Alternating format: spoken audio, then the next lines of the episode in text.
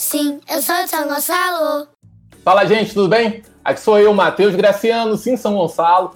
E hoje nós chegamos à nossa 26 ou 7 live, eu já não sei mais ou menos os números, já tô meio perdido. E o convidado de hoje, ele é bastante especial porque é muito difícil ter sempre uma autoridade aqui nas nossas lives, né? E hoje eu tô falando com Renan Ferreirinha. Fala aí, Renan, beleza? E aí, Matheus, tudo bem, meu caro? Obrigado pelo convite, um prazer imenso estar aqui contigo hoje. Cara, e como eu sempre começo, Renan Ferreirinha, quem é você? Vamos direto, direto ao ponto, né? então, gente, é, eu sou um, um, carioca da Clara, um gonçalense nato, como eu costumo dizer.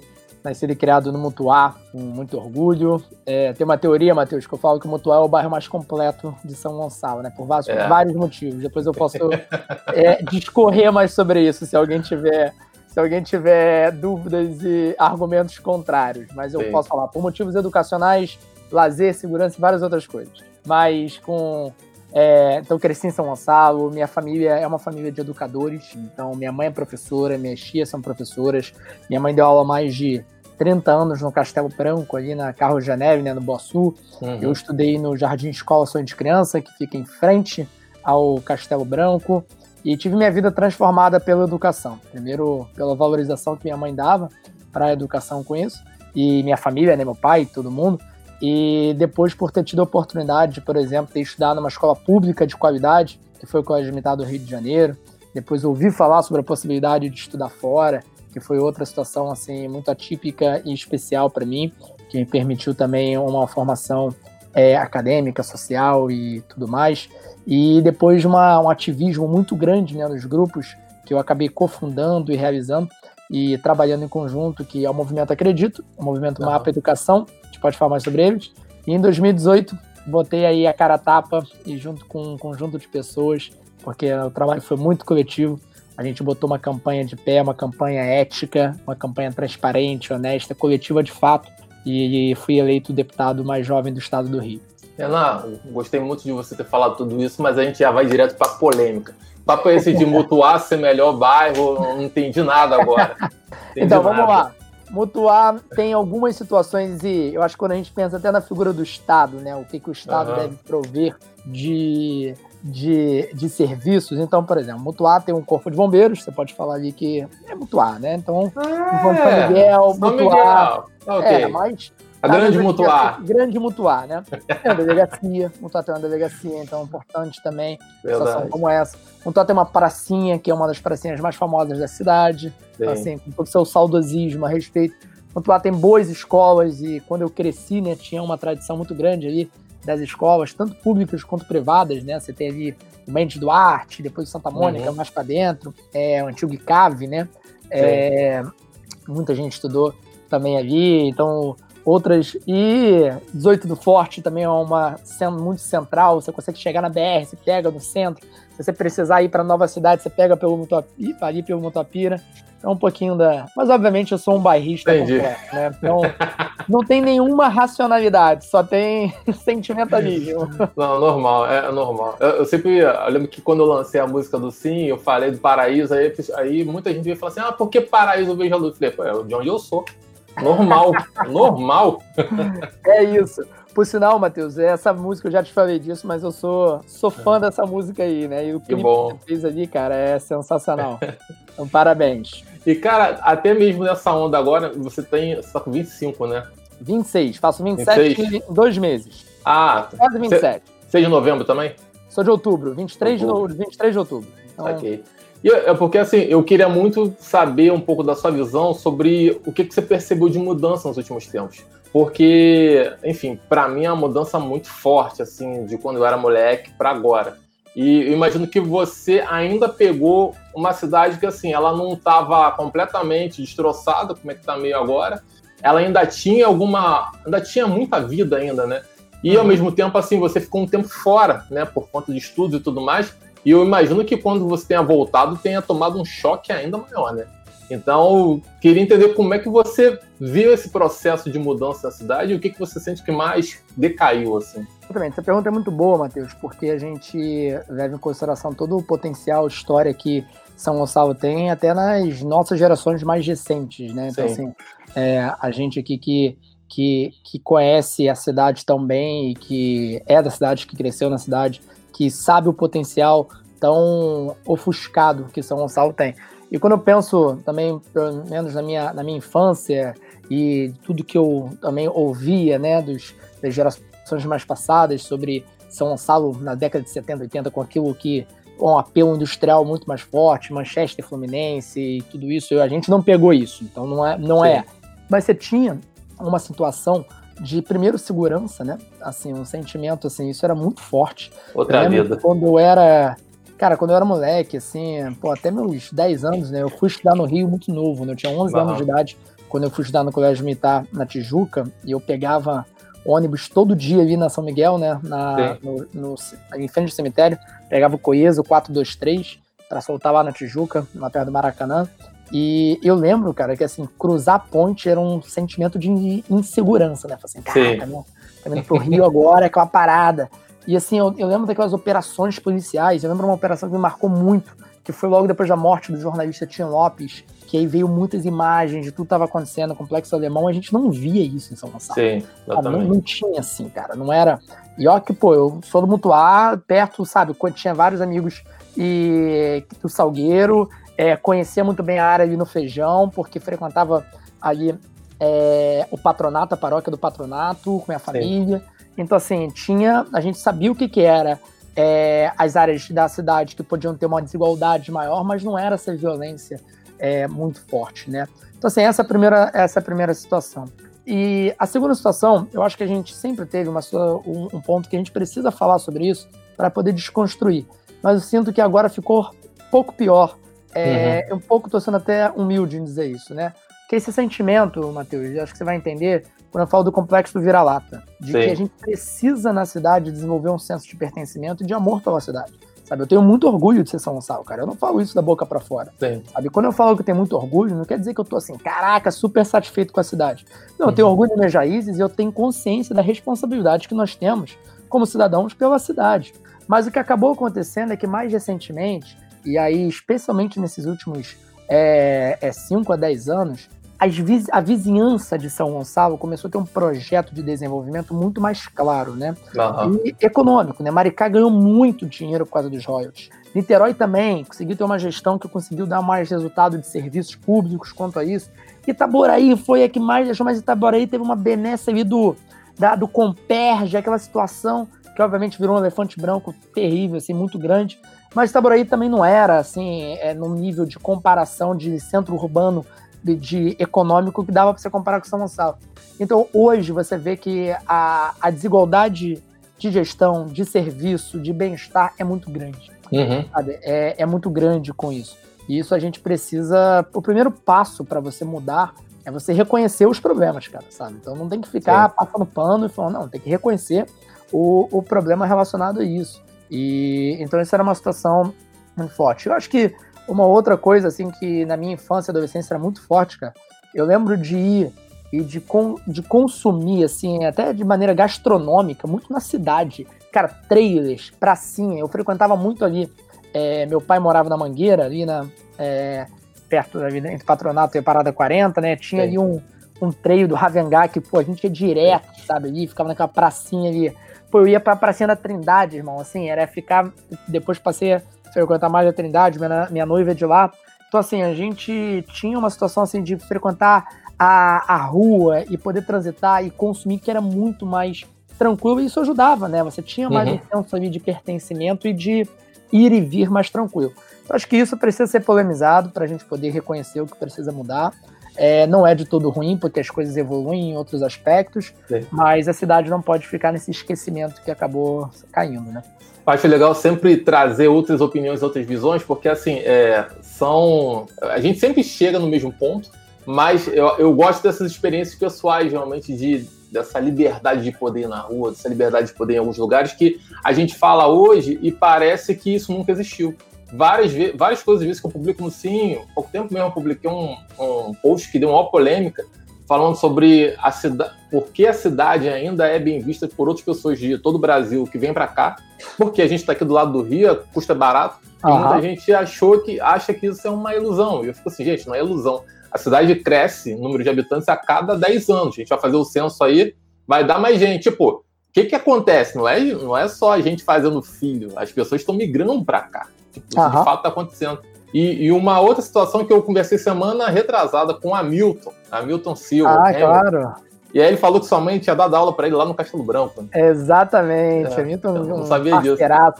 E minha mãe deu aula para ele no Castelo Branco, falou que puxou muito a orelha dele lá. Ele, mas o, o Hamilton se tornou esse grande empreendedor social. Depois Sim. a gente foi se reencontrar num prêmio do empreendedor social da Folha, que é, nós fomos finalistas. O Hamilton foi o vencedor no, ah. com o projeto Saladorama. Nosso projeto de educação, Mapa Educação, ficou em terceiro lugar e foi super bacana a gente ter se reencontrado com isso.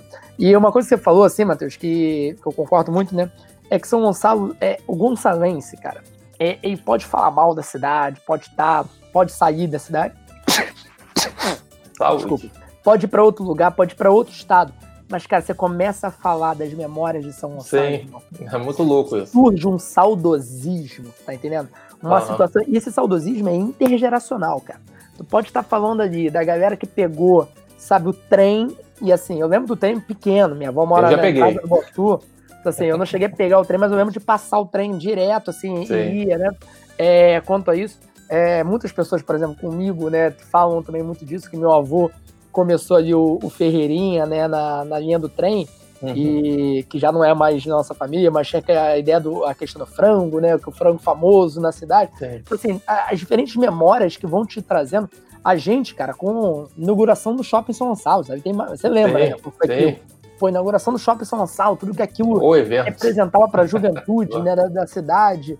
E então, assim, várias situações bacanas que eu acho que isso uhum. faz com que exi existe um carinho muito especial com São Gonçalo, sim. sabe?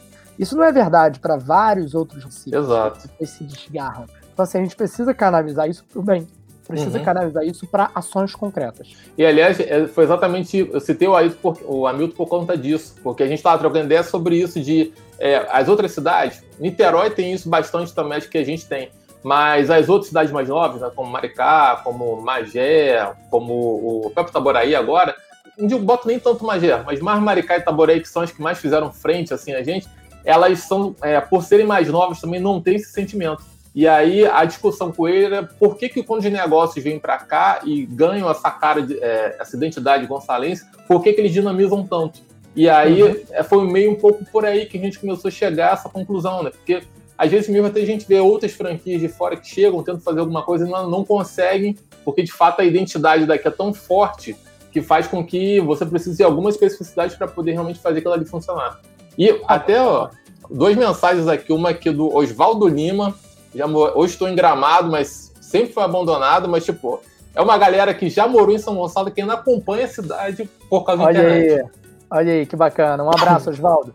É, e um ponto que você falou que é importantíssimo, Matheus, assim, é que São Gonçalo tem uma história que tá muito em paralelo com a história do Rio de Janeiro e do Brasil, né? Tem um uhum. mapa que eu vi recentemente, no, assim, recentemente, no final do ano passado, é, ali na, na, na igreja na Matriz, São Gonçalo do Amarante, tem um museuzinho ali, não sei se você sabe, tem uma sala, um, duas salinhas ali, que é um museu sobre São Gonçalo que estão construindo ali, e tem um mapa que mostra de final do século XVI, então assim, uhum. 1570, 1580, e aí a Baía de Guanabara, você tem ali uma, um, uma mostra ali o Rio de Janeiro, Copacabana, eles colocam ali forte Copacabana, Sim e bota uma situação, tipo assim, uma, uma, como se uma província na época, né?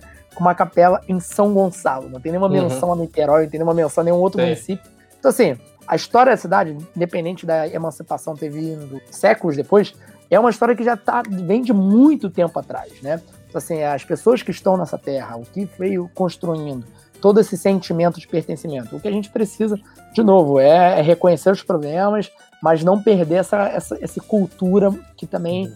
traz um, um ativo muito, muito bom, né, pra gente. Sim. E, cara, eu queria agora entrar em outro assunto, que acho que, é que você tá mais na correria aí, muito provavelmente, por conta desse nosso caos. É engraçado que eu falo caos, mas acho que as pessoas já estão até meio que acostumadas, né? Se por acaso o Rio em algum momento estiver tranquilo, pessoas vão achar estranho, assim, cara, por que tá tão tranquilo aqui? Tem algum problema? eu, eu não sei porquê. Eu queria, na verdade, é. falar sobre essa questão de, de enfim, de transparência do Estado, que é, a gente até achava que fosse que esses governos agora que o novo mandato legislativo fosse realmente conseguir trazer um pouco mais de dado, um pouco mais de clareza. E o que a gente está vendo agora é que assim é uma caixa preta. E assim tem solução pegar o Estado e, e abrir essa caixa preta e fazer com que tudo que aconteça ali fique claro, desde as licitações até sei lá o simples nome de quem trabalha dentro das instituições. Tipo isso, você vê solução sobre isso hoje? É claro que sim. Eu tenho, eu sou um, eu sou um realista esperançoso, claro. Eu costumo dizer que ser pessimista é muito chato, Matheus. Sim. E ser otimista é importante, mas tem que ter um pé no chão para você não sair com utopia aí, Exato. te guiando para fora da, dos limites, né? Mas assim, um realista esperançoso é, é muito claro. Então eu acredito sim, cara, e não falo isso assim da boca para fora, pela experiência que nós estamos tendo aí de mais de um ano e meio de mandato, caminhando para os dois anos de mandato. Cara, agora é muito difícil, sim, é difícil, tem amarras, tem obstáculos, mas são em momentos como esse que nós estamos vivendo, de uma crise aguda, que nós podemos ter oportunidades de mudanças estruturantes muito importantes. Uhum. Porque assim, o mundo todo, Matheus, vem passando por uma crise sanitária sem precedentes, do mundo globalizado. Ah, mas a, a, quando aconteceu na gripe espanhola, isso aqui era um outro mundo, era, era uma outra situação. O que aconteceu, gente? de um vírus ter surgido numa província da China, em Wuhan, e em poucos meses ter chego em vários lugares e praticamente todos os cantos do mundo, isso é sem precedentes algum em pouco tempo, né? E a gente tem uma crise econômica muito forte. A gente ainda vinha como país aí de um momento de recuperação da recessão de 2015 2016, o Rio de Janeiro. É, eu costumo falar né, que o Rio é caricatura do Brasil. Quando o Brasil tá bem, o Rio tá super bem, uhum. sediando final de Copa do Mundo, sediando Olimpíadas. E quando o Brasil tá mal, o Rio já quebrou, já tá falindo. Então também tem essa complicação muito forte. A situação econômica do Rio fiscal é muito difícil. Uhum. E a situação de transparência ética que precisa ser defendida de uma maneira séria. Mas isso, Matheus, não é só proselitismo político. O que, que eu uhum. quero dizer com isso? Não é só gogó. Eu falo, ah, vamos fazer. É, é, mostrar através do trabalho, do dia a dia, como você está fazendo. E a verdade é que esse projeto desse grupo que assumiu o governo do Estado vendeu sonhos. Foi uhum. um vendedor de ilusões a respeito daquilo. Ah, vamos colocar um juiz que tem isso aqui. Estou falando que necessariamente o governador é, fez isso, fez aquilo, mas que o governo, o governo Witzel é corrupto, eu não tenho dúvida disso. Uhum. E tem escândalos de corrupção em diversas áreas, isso, isso já está sendo provado por investigações do Ministério Público Estadual, Ministério Público Federal, é, pela própria LERJ. Agora, se isso configura no crime de responsabilidade, que depende aí de uma ligação direta de um governador, é o que nós estamos investigando agora. Uhum. Eu sou relator da comissão que está investigando todos os contratos e gastos do Estado na saúde durante a pandemia. É a comissão do Covid. Tem Sim. sido trabalho assim, hércules, aí realmente de é, levantar todos esses dados. São 300 é, do, é, contratos e tudo mais. Tem contrato documento que passa de 5 mil páginas. Então, assim, é realmente muita coisa. E a gente está buscando aí, como um dos principais objetivos, ter mecanismos de transparência sendo institucionalizados. Então a uhum. ideia é apresentar propostas de projeto de lei nesse sentido, é, práticas já estão acontecendo, uma, um trabalho com maior proximidade com os órgãos de controle, o Tribunal de Contas, o Ministério Público, as procuradorias, ou seja, tem, tem avanços nos bastidores e também que tem vindo a, aí à, à tona que estão melhorando nesse sentido. Sim. É, e assim, o lance de vender esperança, muitas das vezes, eu acho que é uma falta de compreensão também das pessoas de entender que a máquina estatal é muito grande, né? É, para, é. o, a verdade, as pessoas que são eleitas ali é meio que o creme, porque tem uma máquina tão profunda assim que para mudar realmente é tempo. Queria aqui agora também falar do Frederico Carvalho também, que mandou um parabéns para a gente aqui por estar tá trocando essa ideia. É, um outro também, ainda do Oswaldo Lima também, que falou que São Gonçalo é linda, a vegetação, só que ela é completamente abandonada. E o povo também contribui. Exatamente, a gente, é, essa questão da educação com lixo, cara, é uma coisa que assim, a gente precisa avançar bastante. E aí um detalhe aqui agora que o Eduardo Costa Souza mandou. Honestamente, falar de São Gonçalo sem que haja autocrítica no sentido de ausência de emprego, indústria e ocupação de espaço é o que não faz sentido. Também acho de uma certa forma, mas assim, eu fico pensando também, todas as vezes que eu vejo essa questão de, de, de indústria, a gente fala muito de São Gonçalo esquecendo do contexto que o Rio está e do contexto que o Brasil está. E assim, é, o maior mercado consumidor do Brasil é São Paulo. Então, boa parte das, das indústrias, elas acabaram migrando para lá, gente. E fora também que assim, o Rio nos últimos tempos também deu muita, muito benefício fiscal. Governo Sérgio Cabral foi uma farra, a gente sabe no final o que, que aconteceu. Então, assim, eu acho que é sempre legal, acho, no, por conta desse comentário aqui, que ele, eles são sempre recorrentes, é que a gente também precisa um pouco pensar que é, São Gonçalo não tá, São Gonçalo não está ilhado, São Gonçalo está dentro de um estado que é um estado que ele é muito rico, mas muito pobre ao mesmo tempo, né? E a gente também tem que começar a entender essa por que, que o Rio é grande desse jeito, né? Porque eu acho que falta um pouco da compreensão às vezes que a gente recebe muito royalties e se por acaso acabar o petróleo de uma hora para outra, lógico que isso não vai acontecer, a gente quebra mesmo. E sem falar também na ah. quantidade de empresa federal também que tem no Rio, que acaba alimentando um pouco essa nossa economia, né? Então, assim, é, eu acho que a gente, quando fala de emprego, de indústria, a gente tem que pensar também do Estado no contexto brasileiro. Estou falando só um pouco para dar um pouco esse retorno, né? Não, Matheus, muito bacana aí, acho que sua análise e acho que contribuindo com alguns pontos, né? De que realmente quando a gente para para pensar em como o Rio tem se colocado no país como todo, no processo de mercado consumidor e de industrialização também. Você teve um processo de desindustrialização forte no estado nesse, nessas últimas décadas, por às vezes falta de competitividade, no sentido de competitividade, gente, é muito além de incentivo fiscal, que eu vou Exatamente. já falar sobre isso.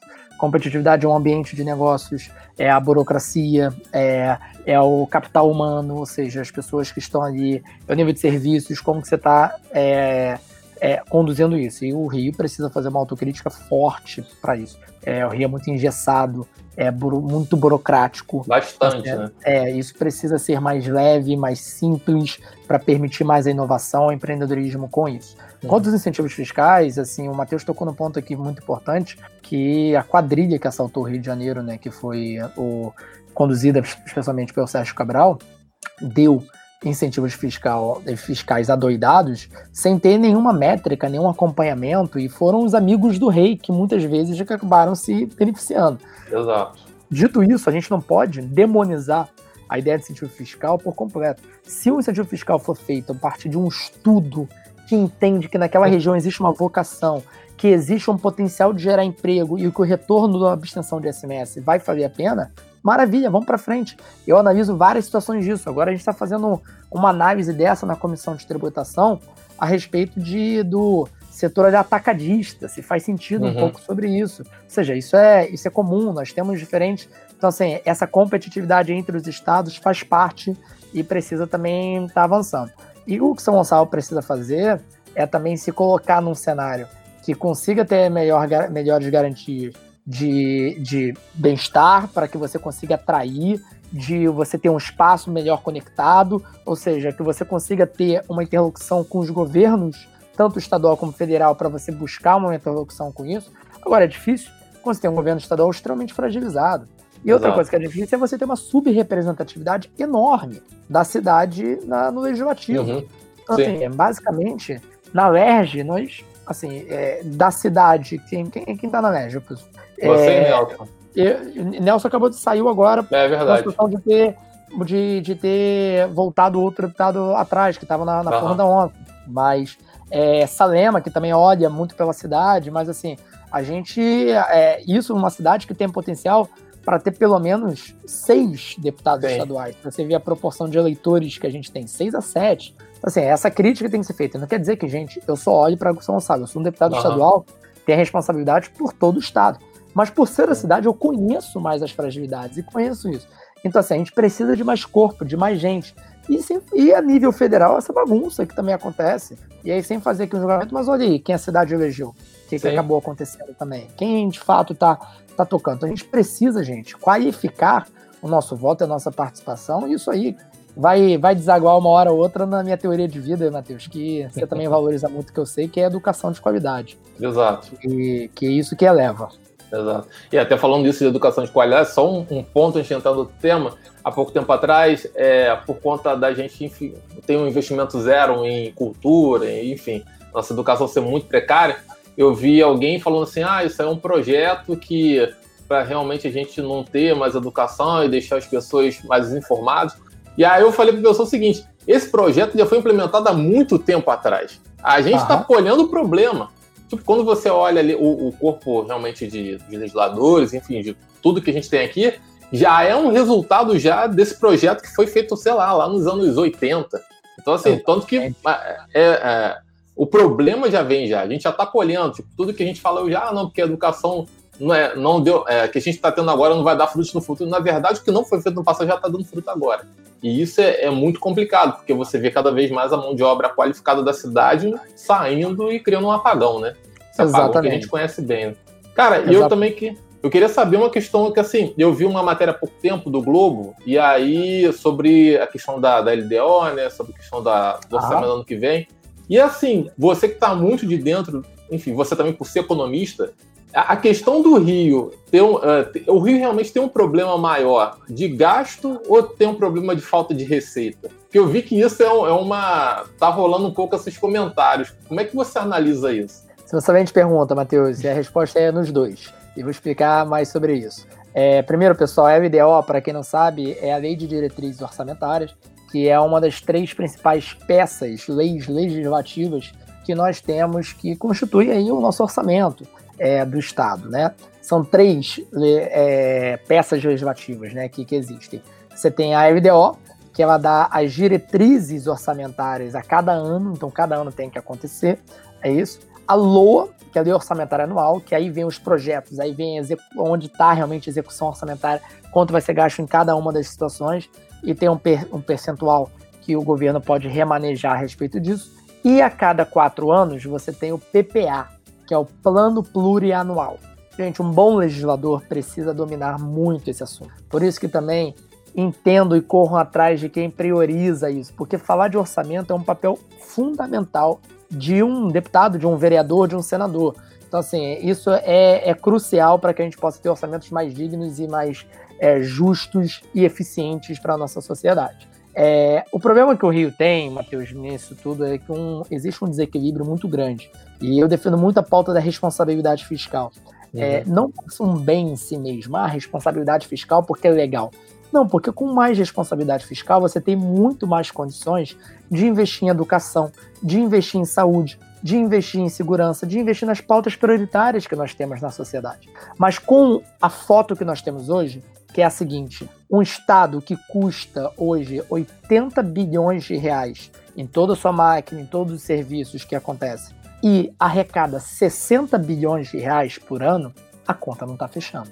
Então, assim, do lado das despesas, dá para a gente fazer mais do que vem sendo feito. A gente já vem conseguindo fazer algumas situações devido ao regime de recuperação fiscal, que, para quem está acompanhando, é uma pauta muito importante que dá aí certas medidas e freios e contrapesos do, do, do Rio nesse processo.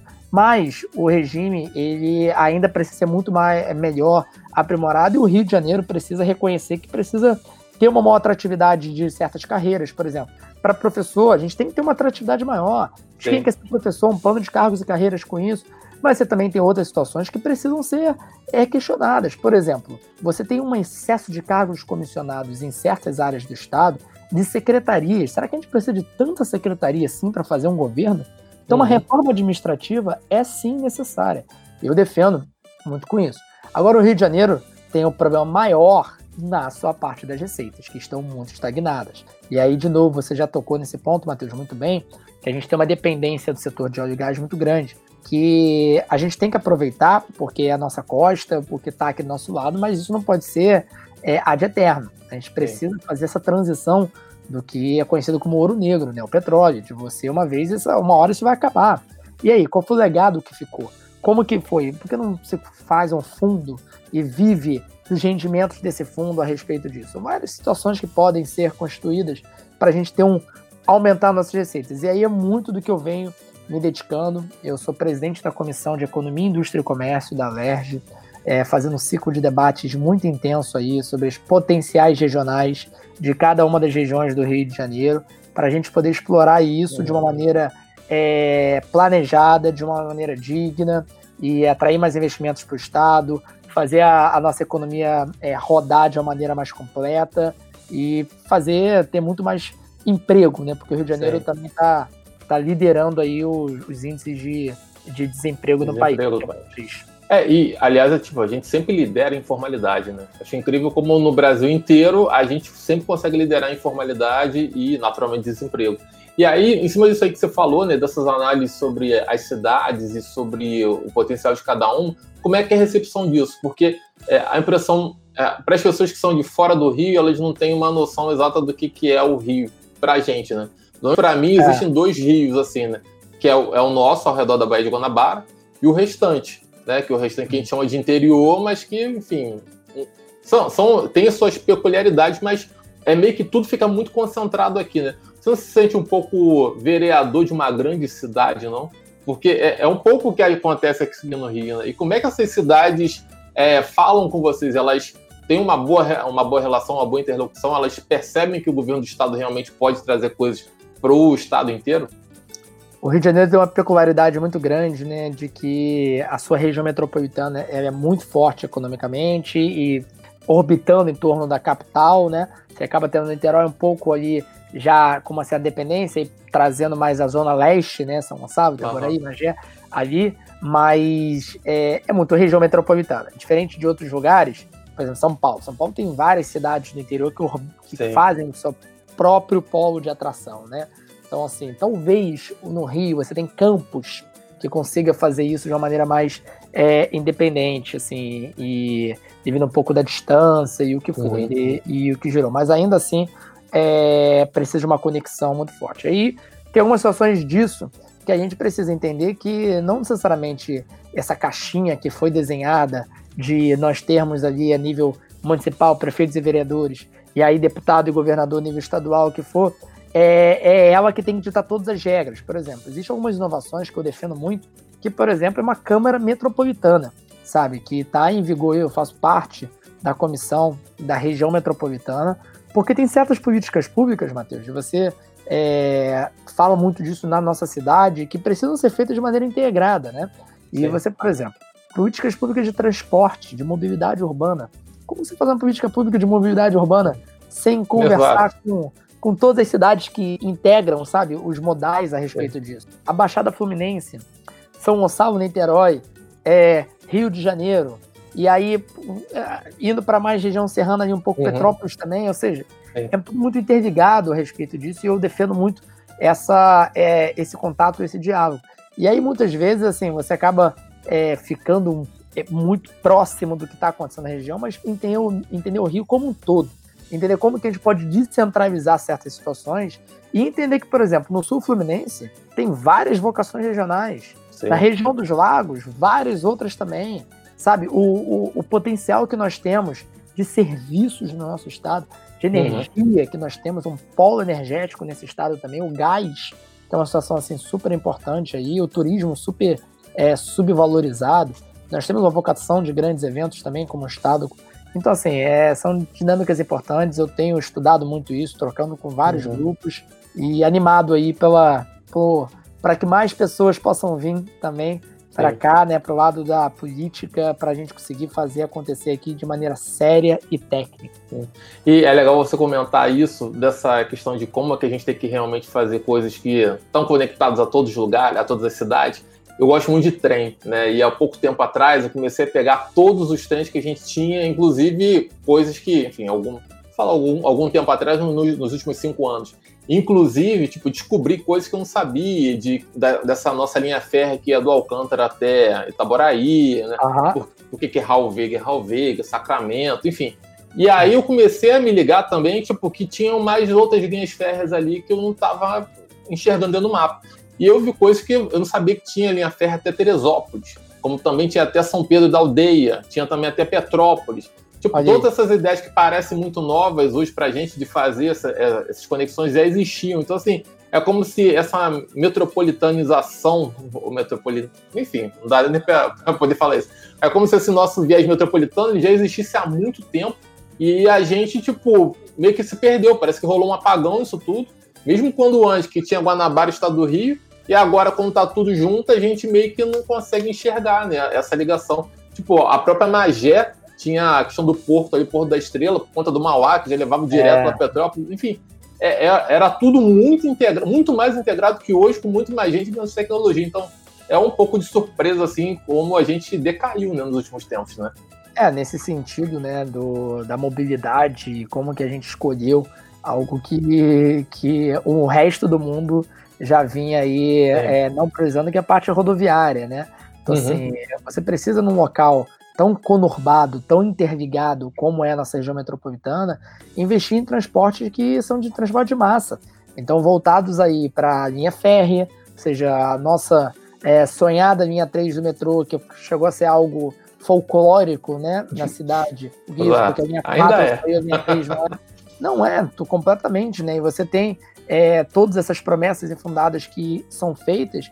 E assim, hoje, por exemplo, a única chance de você ter é, isso, e a gente defende muito que aconteça, é você ter um aporte do governo federal. Sabe? Porque o estado do Rio de Janeiro não tem condições de você conseguir ter um projeto como esse. A Associação das Barcas, cara. A Associação das Barcas que você tem aí hoje, as barcas deveriam ter sido pensadas como um, um projeto de ligação e de estímulo muito maior vai desafogar o trânsito, desafogar o que uhum. acaba acontecendo na nossa na, na ponte, que aí é, liga as duas pontas da Bahia. Sim. O que você acabou fazendo, por exemplo, nas Olimpíadas, que adoro o Pierre Mauá, gosto muito do Boulevard Olímpico, acho que é fantástico ali para o turismo, o que for. Mas, por exemplo, você não pensou na época ali em certas consequências que acabariam acontecendo, como, por exemplo, você ter tirado um terminal. Estou falando que o mergulhão deveria continuar, não, não é isso. Sim, sim. Faltou uma política pública metropolitana, que inclui uhum. outros atores. Mas você tirou o terminal, que era, para quem lembra, embaixo da Praça 15, no mergulhão, Exatamente. e botou mais para longe, que acabou acontecendo. Várias pessoas hoje não pegam mais barca porque não querem andar quase um quilômetro. Exato. Para outro modal para não fazer isso. E aí você tem um menor incentivo, você tem mais congestionamento.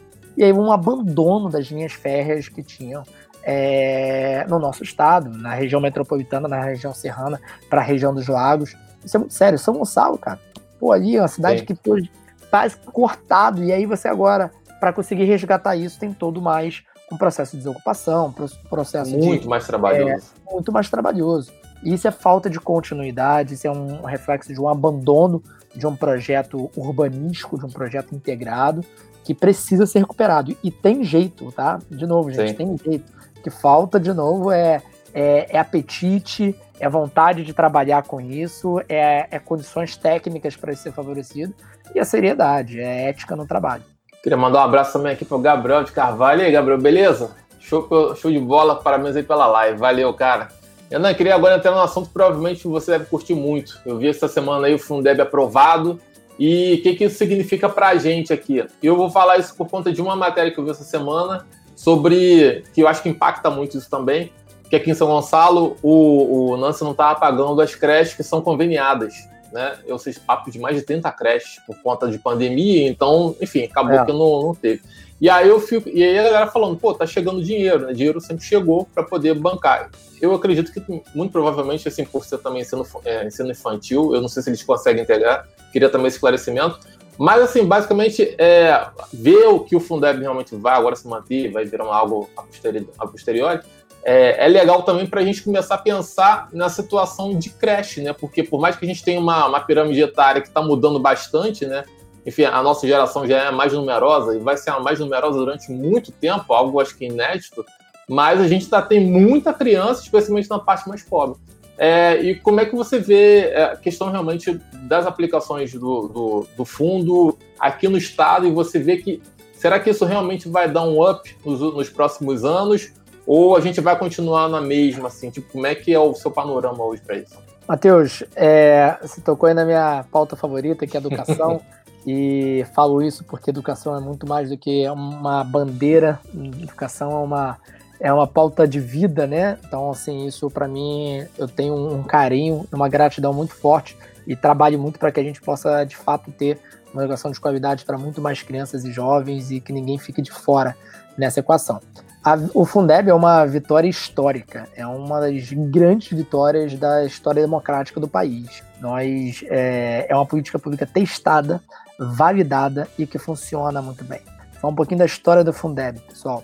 O Fundeb começa, na verdade, como Fundef, no final da década de 90, em 1997, e era um fundo de desenvolvimento somente da educação é, do ensino fundamental, somente do ensino uhum. fundamental. É, porque a educação básica é formada pelo ensino fundamental, do primeiro ao nono ano, antiga primeira, a primeira a oitava série, Sim. né? E pelo ensino médio. E tem, então o Fundef era só do ensino fundamental. Em 2007, ele é elevado ao. É, ele se torna o Fundeb por uma validade de 13 anos para poder, é, é, poder garantir também para o ensino médio toda a manutenção e desenvolvimento da educação.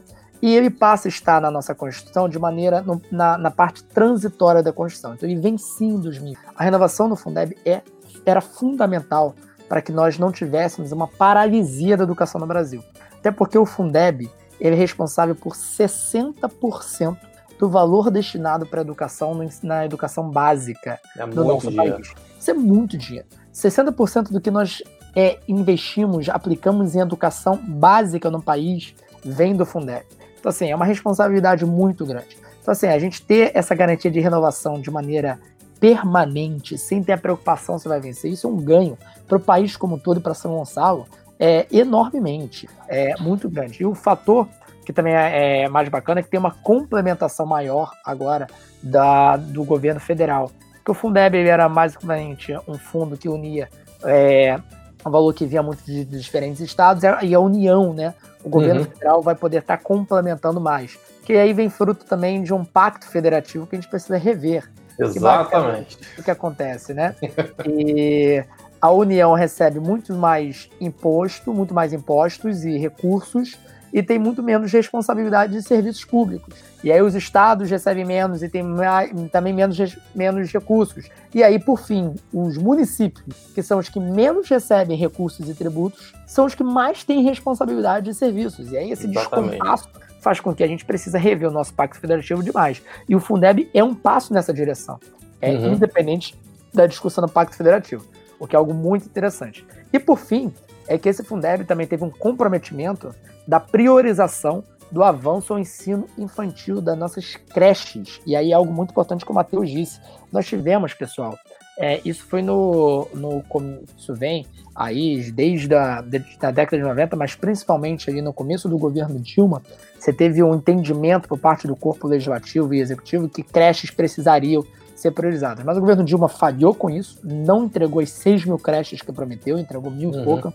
O governo Temer falhou com isso e o governo Bolsonaro está falhando com isso. Então, assim, a gente vem literalmente fracassando nesse cumprimento que está no Plano Nacional de Educação, tá? Da universalização do ensino infantil através das creches. E a nível municipal, você tem tido aí certas cidades fracassando demais. São Gonçalo é um grande exemplo disso. O governo Nancy vem errando muito no aspecto uhum. da relacionado às creches. Isso é uma situação, o Matheus está de olho aí é, com isso. A gente já também é, criticou e, e oficiamos para que isso possa ser regularizado. Porque creche, meu, é onde você tem as crianças com cabeça mais esponja possível, né? Absorvendo Exatamente. conhecimento. Então a gente precisa entender como uma política pública de Estado. Eu também. E você falou aí, eu estou esperando o Mais Brasil, Menos Brasília até agora. Até agora ah, eu não estou é. vendo. Acho que a única hora que teve Mais Brasil, Menos Brasília foi através de uma omissão e é. de uma covardia de responsabilidade que se teve por parte do governo federal no enfrentamento à pandemia. Né? Exato. Aí foi assim, ó, eu não tenho responsabilidade nenhuma, e aí é isso. Aí foi a única hora que eu vi mais Brasil, menos Brasil, mas de uma maneira completamente não é, intencional e não planejada, né? Então, assim, é muito... E, cara, você agora no exercício aí já são já um ano e meio, né? Você tá achando que é mais fácil, as coisas que você imaginava resolver, elas estão mais fáceis ou é muito mais difícil do que você pensava? Eu não tinha antes, Matheus, assim, dizer assim, eu, eu sabia muito o que, que eu queria ir para frente e, e, o desafio quanto a isso, mas assim, era difícil de falar assim, ah, eu tinha muito claro é, quais eram a, qual era a profundidade dos desafios com isso, não. Assim, eu estava muito de peito aberto e me sentia muito preparado para o desafio, mas também de peito aberto para aprender e fazer acontecer, e convicto da minha decisão. Mas, assim, obviamente eu ganhei um conhecimento agora em diferentes áreas que não existia. Então é difícil comparar o Ferreirinha de 2018 com o Ferreirinha de 2020 com conhecimento específico de diferentes áreas do Estado. Mas o que eu posso dizer é que a situação do Rio de Janeiro ela é uma situação que requer muito mais cuidado e muito mais trabalho do que às vezes parece quanto a isso. Por outro lado, o nosso potencial é um potencial que eu, eu não vejo em nenhum outro lugar do país, com Exatamente. todo o carinho que eu também tenho por diversos lugares do nosso país e pelo Brasil como um todo. Sabe, o Rio de Janeiro é o farol do, do país, é a porta de entrada, é o maior acervo cultural, é onde você tem aí é, é a, as tendências e é onde você tem um, toda uma história voltada. É, foi onde a capital federal mais permaneceu tempo. Então, assim, de uma maneira como país, de fato, sim, sociedade sim, sim. integrada. Então, assim, as instituições que foram criadas aqui e que permanecem. Então, assim, a gente precisa é, valorizar isso, descer do salto alto, porque precisamos Bastante. ter problemas com muita humildade. o Rio de Janeiro permanece muito de salto alto e isso não, não cola. Mas, assim, eu tenho é, hoje muita convicção de que os problemas eles, eles têm solução, eles não são soluções que vão durar um mandato, vão durar, assim, são soluções, cara, que precisam ser implementadas com disciplina, com seriedade e, como a gente sempre vem falando, né, cara, realmente aí com uma, uma um, um, lado técnico, quando eu falo técnico, gente, não é assim, um diploma, não é isso. Sim. É experiência de vida, você, você, entende, você sabe, você vivenciou aquilo e sabe quais são as dores e, e tem soluções para isso, bora, vamos juntar tá, vamos fazer acontecer. Se você tem realmente a ética e a integridade suficiente para isso, você é super bem-vindo nesse debate, nessa roda. E, cara, você também é a favor do Rio virar uma segunda capital? Eu acho que isso é um debate, cara, que às vezes tenta botar uma areia no buraco, sabe qual é?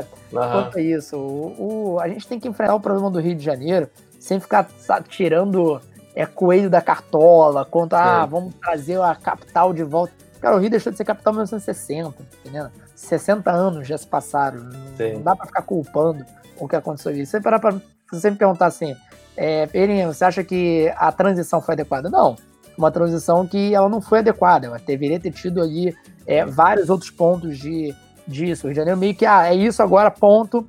Ah, mas ficaram aqui muitas autarquias e tudo. Tudo bem, mas mesmo assim, teve várias situações que não teve um planejamento quanto aquilo. Tinha um uhum. projeto político para se acontecer mas assim, é, é isso agora. A gente tem que enfrentar, tem que aceitar e construir políticas públicas de desenvolvimento desse Estado sem ficar choramingando, sabe? A gente tem que fazer acontecer e o Rio tem que sair dessa aborrecência e entrar é. na vida adulta com uma com, de cabeça erguida.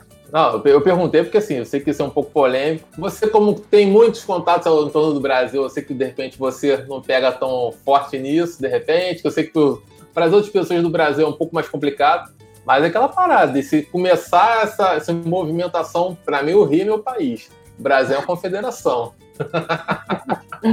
é meio por aí. Gente, é, eu tenho. Não, tenho meu sangue verde e amarelo também. O Rio de Janeiro tá nessa. O Rio de Janeiro como farol desse país. Sim. Dá pra gente. Mas assim, eu acho que assim, se um dia a gente precisar rever é, o estado do Rio como um ente subnacional, é uma situação que vai precisar ser discutida. Mas hoje, assim, acho que tem vários outros pontos que precisam ser entendidos, né?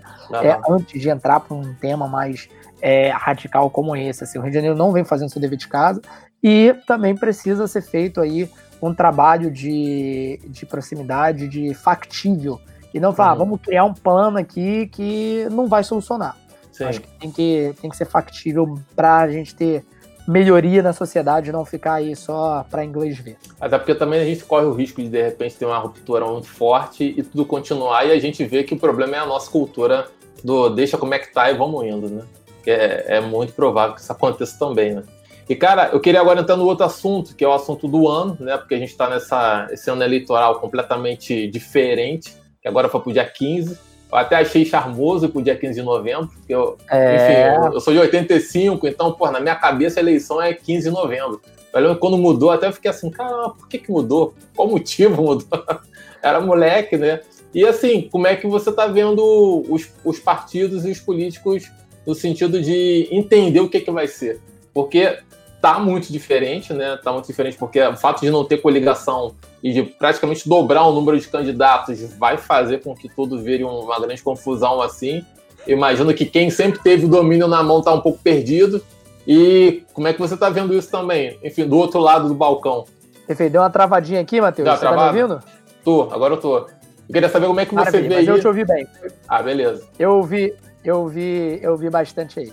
Matheus, essa é outra pergunta muito importante aí porque é, independente de todos os nossos problemas que estamos enfrentando e desafios, nós temos eleições esse ano e precisamos estar trabalhando para que tenhamos um processo aí que possa trazer excelentes novidades, sabe, para o nosso estado, para a nossa cidade, São Gonçalo.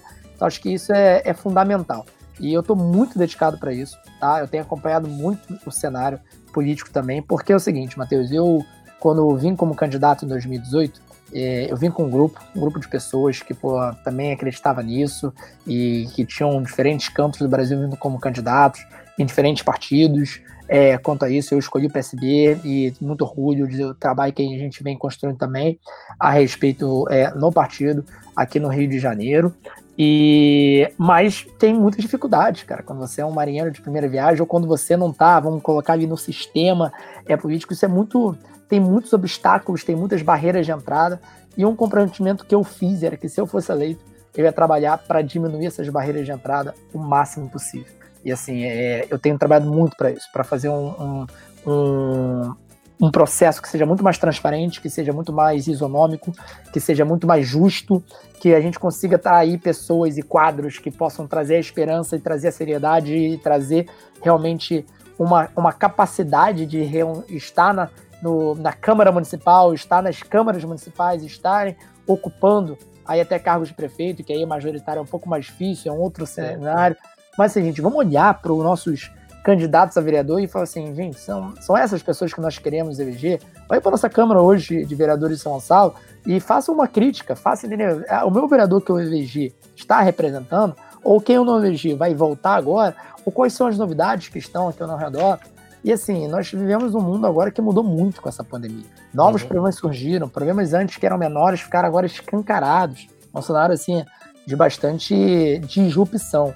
Então nós precisamos aí elevar muito o nosso nível, sabe, da política para conseguir é, resolver esses problemas. Eu estou muito dedicado a isso, muito dedicado a isso tanto em São Gonçalo quanto em outras cidades, para dar vazão a boas ideias, boas pessoas comprometidas em fazerem a diferença. Então espero que a cidade possa ter aí é, bons representantes com isso e eu tenho certeza que projetos como Sim São Gonçalo assim, são fundamentais nesse processo também de é, mostrar que São Gonçalo tem um espaço aí para ser melhor cuidado, para ser melhor representado.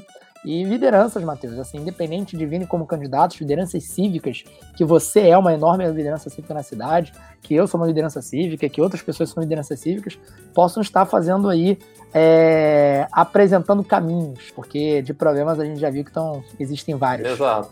E eu acho, acho legal você também falar sobre essas lideranças cívicas, porque eu fico, eu já tô já com 34, né, cara? Você já começa já a olhar para trás, assim, você tá já está começando a entrar nessa situação aí, fazendo 27, que a gente já começa a repensar a vida pra caramba.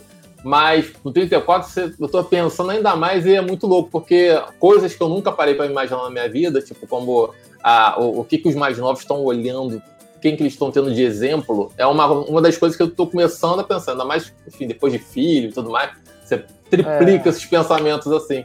Então, acho legal realmente isso, porque é, é ter um pouco de. Acho que na vida assim, a gente realmente precisa ter um pouco de responsabilidade de que a gente serve bastante também para ser exemplo. Acho que às vezes a gente fica muito Nossa, só nessa de eu vou executar, vou executar, vou executar. E aí, quando você começa a entender essa questão de ser exemplo para os outros, eu acho que é, é fundamental. E eu, eu, acho legal você nessa idade, tipo, quando se decidiu, porque há 10 anos atrás eu lógico, queria várias paradas, mas eu ainda estava então, tava com minha vida, enfim, correndo, trabalhando, fazendo outras paradas. Eu acho muito legal essa galera mais nova, realmente, como você, de ter essa responsabilidade já nas costas tão novo, assim. É, é bonito de ver, né? Até foi, trabalho porque... coletivo. É um trabalho Exatamente. muito coletivo. E, cara, já falando realmente de tempo, e aí pra gente encaminhar para o final, o que, que você imagina do Rio nos próximos 10 anos e também da sua atuação de vida, né? Porque pessoas como você vão morrer trabalhando. Eu falo isso direto aqui. é, é, é um pouco por aí. Mas para finalizar, também tem um, um, outra reunião hoje também é, para dar o dia, o dia, o dia, o dia longo aqui do para você também, Matheus. E não, essa pergunta também é, eu me faço constantemente. Acho que a cada cada final de ano, né, tento fazer minhas reflexões que, todo independente do momento do ano, mas eu tenho uma tradição Sim. comigo mesmo de pensar o que, que eu quero e onde eu me vejo servindo e estando à disposição. E assim, eu, eu para mim, o meu propósito é estar é tá muito alinhado com o impacto social, no, no servir, né, no servir a sociedade. Isso já meditei e refleti muito em cima disso e é onde eu me sinto realmente preenchido é, perante. Então, eu me vejo é, contribuindo com políticas públicas. É, não dá para dizer, cravar ah, o que, que eu estarei fazendo daqui a dois, quatro anos. Acho que é um propósito que a gente vai tendo sempre atualizando e entendendo. Mas assim, o cerne para mim é muito forte, sabe? Eu não tô num, num, voo raso, não, não, quer, não é assim, ah, tô indo pra essa experiência para ver como que é. Não, assim, acho que foi, tem sido muito bem pensado, é muito difícil, é muito intenso, tem muitas privações, mas eu sou muito realizado com o que eu faço, sabe? Eu sou feliz com o que eu faço e digo isso, assim, com muita é, convicção é, de que todos os dias, quando eu trabalho pensando no projeto de lei, pensando no, em outra situação, pensando numa luta que está aí precisando de pessoas para defender os mais vulneráveis, sabe? Isso é, é um senso de, de preenchimento muito forte, cara. E para quem, quem trabalha com sociedade, com as pessoas de uma maneira mais próxima, tem uma realização muito forte. E eu espero que eu possa estar contribuindo sempre para o meu estado, sabe, o máximo possível, seja poder legislativo, seja em outras frentes no futuro, que a gente possa realmente tirar o Rio de Janeiro do buraco, que é fundo, mas é possível de sair. Bastante fundo. Até isso que você falou aí, eu lembro de uma palestra que eu vi há muito tempo atrás, em 2013, da, da Marina, falando sobre isso, do adiamento do prazer e do senso de responsabilidade. Eu lembro que isso sempre ficou muito ali para mim, porque eu falei assim, cara, se você vai adiando, vai adiando, vai adiando, de fato, é uma vida realmente de privações, mas o prazer realmente de que você consiga resolver as coisas, né? E essa. Muita gente foge de responsabilidade, a gente sabe disso. Acho que, enfim, questões de familiares, às vezes é questão pessoal mesmo das pessoas, mas é um prazer realmente ver as coisas acontecendo que eu acho que é, é, é, inigualável. E, cara, para a gente terminar, por acaso a gente não tenha falado alguma coisa aqui, por favor, fique à vontade, o microfone é seu. Matheus, quero te agradecer mais uma vez aí pelo convite é, dizer que eu sou muito fã da iniciativa, desde, desde que eu comecei a olhar mais para a nossa cidade de uma maneira mais crítica, entender. A gente sempre, na nossa experiência, fazer isso, mas de uma maneira mais propositiva, né? Então, sim, São Gonçalo traz isso de uma forma muito importante. Você, como liderança, uma pessoa que é, pensa, constrói, faz acontecer, é um exemplo que precisa ser cada vez mais difundido, apoiado, e eu espero que a gente possa estar tá aí lado a lado, fazendo acontecer na cidade, fazendo acontecer no nosso estado do Rio, e dizer para as pessoas o seguinte, pessoal: nós temos sempre a opção em quem a gente vai estar tá elegendo, em quem a gente vai estar tá escolhendo, nas nossas é, decisões do dia a dia, sabe? A gente precisa entender isso com um grau maior de responsabilidade. Porque quando você aponta um dedo, existem outros três que estão olhando para você aqui, né? E isso é muito importante para a gente entender a nossa grau de participação como cidadão mais ativo nos nossos problemas sociais, não só de quatro em quatro ou de dois em dois anos nas eleições, mas fazendo a diferença aí nas pequenas decisões do dia a dia, que às vezes parecem simples, mas são as que faz, fazem diferença. Fico à disposição aqui, meu caro. Valeu, Renan. Gente, acabei de falar agora aqui com o Renan Ferreirinha, deputado estadual aí, mandato 1922. Muito obrigado, Renan, pelo seu tempo aí. Eu sei que é uma correria louca, né? E, enfim, eu sei que cada tempo realmente é especial. E eu, até uma coisa que eu falo para as pessoas que, para mim, todas essas lives que eu estou fazendo e que viram podcast também, depois é só buscar lá no Fala com o Matheus, qualquer plataforma vai estar, tá, no YouTube, mas é um pouco registro para a gente também de vida, né? Para daqui a um tempo, quem tiver vindo também olhar e falar assim: caramba, já teve pessoas já que realmente comentaram sobre isso, falaram sobre esses assuntos que eu estava interessado em fazer, enfim é meio que trilhar um caminho para que realmente venham mais pessoas para poder fazer a diferença que a gente precisa. Renan, muito obrigado mesmo, de verdade. E Aí, é isso, gente. Valeu, eu sou o Matheus Graciano, sim São Gonçalo, e fique à vontade para buscar o Fala com o Matheus nos outros canais também. Até mais. Tchau, tchau. Valeu.